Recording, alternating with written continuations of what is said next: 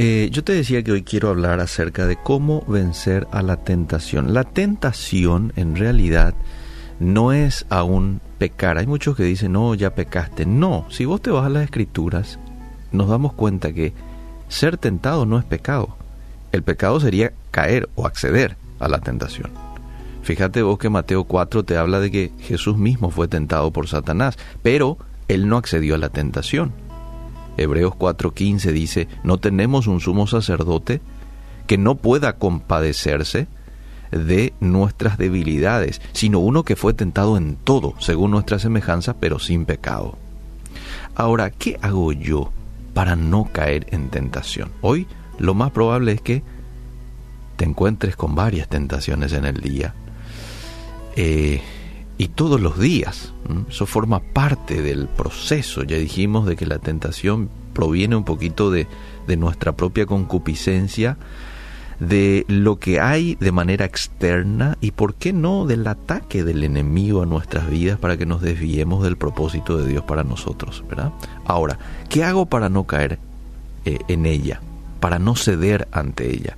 Jesús nos da la clave en Mateo 26, 41. Mateo 26, 41. Les habla a sus discípulos. Y Jesús ya era consciente de lo que iba a venir. Mm, ya estaba por ir a la cruz. Y ya era consciente de que ellos iban a tener la tentación de abandonar todo. Eh, porque se iban a venir momentos duros para Jesús y después para también sus seguidores y les dice, velad y orad para que no entréis en tentación, es decir, para que no cedan a la tentación. El espíritu a la verdad está dispuesto, pero la carne es débil. Dos herramientas les da para que ellos puedan ser victoriosos en todo tiempo ante cualquier tentación. Cualquier tentación. Velar. ¿Qué es velar? Velar es estar atento. Velar, dice el diccionario, es cuidar algo con esmero. Cuidar dónde vamos a ir. Estoy despierto. Cuidar que vamos a ver. Cuidar que vamos a leer. Cuidar con quién vamos a hablar. Cuidar qué vamos a escuchar. Eso es estar velando. Una vez escuché un concepto que alguien dio acerca del velar y dijo, velar es ver el peligro y huir de ese peligro. Por ejemplo, te dicen, allá en la esquina hay un, perro, a todos los que están pasando les muerde, les salta. ¿Para qué más te vas a ir en esa esquina? El que vela ya da nomás la vuelta, se va por el camino contrario, ¿verdad? Eso es velar estar despierto. Orar es estar en comunión con Dios. Es estar en comunión con el que tiene poder para hacer frente al pecado. Yo no tengo ese poder. Él tiene. Eh, orar es estar en comunión con aquel que tiene la posibilidad de darme esa capacidad para que yo pueda tener discernimiento, diferenciar una cosa de la otra, para que yo tenga la capacidad de no desviarme de Dios. Entonces cuando yo oro, Él me está dando esta capacidad a mí. Él me está dando de su poder para que yo pueda hacer frente a la tentación, al pecado, a todo. A todo lo que quiera desenfocarte del buen propósito y voluntad que Dios tiene para vos. Y una de ellas es la santificación. Santificación dice que es la voluntad de Dios para cada uno de nosotros. Entonces cuando vos orás, Él se encarga de pelear tus batallas. Así nomás. Bueno, otro de los pasajes en donde Jesús se refiere a las ocasiones de caer es el que se encuentra en Marcos 9:43. ¿Y qué dice al respecto allí Jesús? Dice, si tu mano te fuere ocasión de caer, coma, córtala. Mejor te es entrar en la vida manco que teniendo dos manos ir al infierno. Y aquí te da algunas características del infierno. Escuchamos, al fuego que no puede ser apagado, donde el gusano de ellos no muere y el fuego nunca se apaga. Versículo 45. Y si tu pie te fuere ocasión de caer, cortalo. Mejor te es entrar a la vida cojo que teniendo dos pies ser echado en el infierno. Y te vuelve a decir, al fuego que no puede ser apagado, donde el gusano de ellos no muere y el fuego nunca se apaga. Verso 47. Y si tu ojo te fuera ocasión de caer, sácalo.